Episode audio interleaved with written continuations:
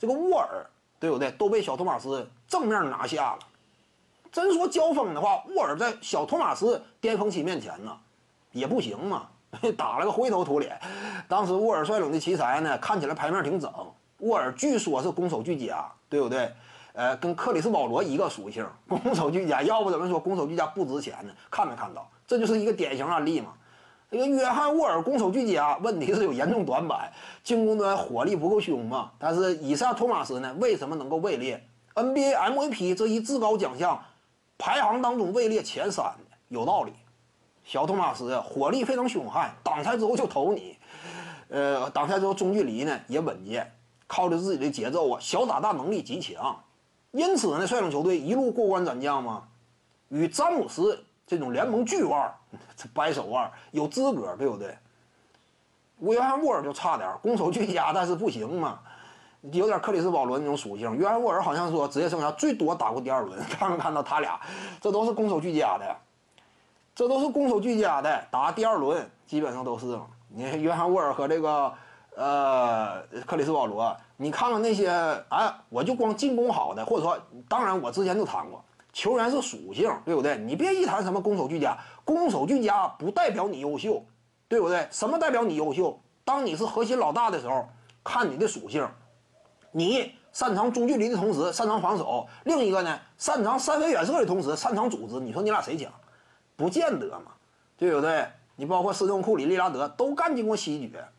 斯顿库里更是连续五年打西决，利拉德也干过西决嘛，这就不一样呗。而且以撒托马斯打过东决，你看这都有两下子，攻守俱佳的所谓的呢，那差点劲呗。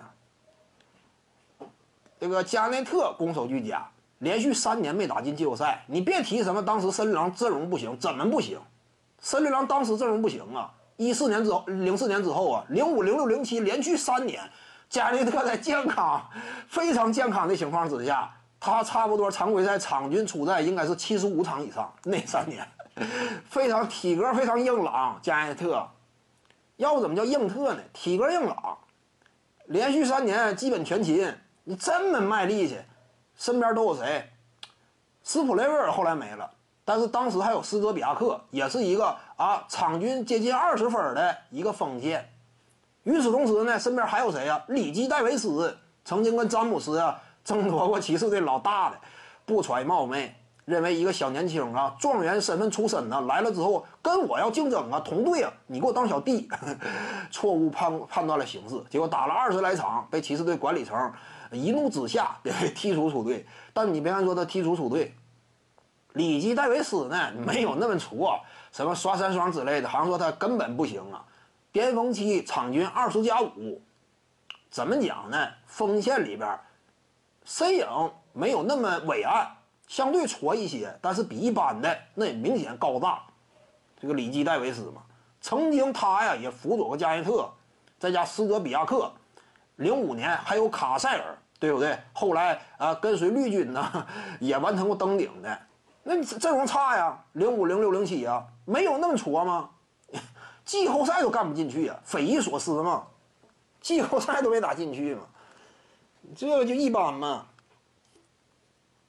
通常来讲啊，你如果说季后赛都干不进去，这确实有点说不过去。尤其核心老大嘛，攻守俱佳呀，又是个攻守俱佳的。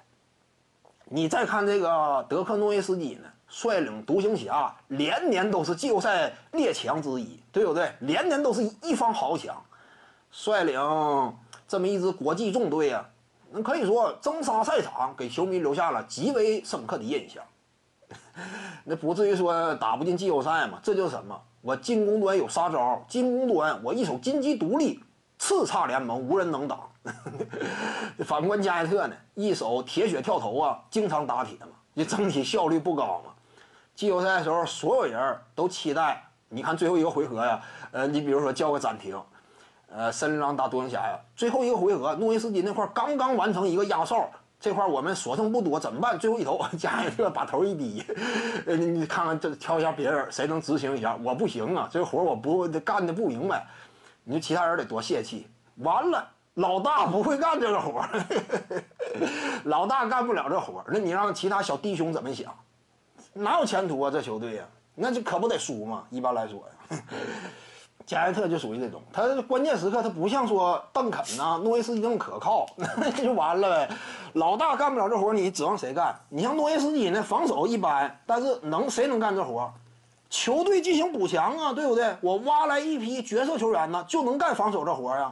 但是进攻端，这么高高高尖端的活，一般人干不了嘛，对不对？徐静宇的八堂表达课在喜马拉雅平台已经同步上线了。各位观众要是有兴趣的话呢，可以点击进入到我的个人主页当中，在专辑页面下您就可以找到它了。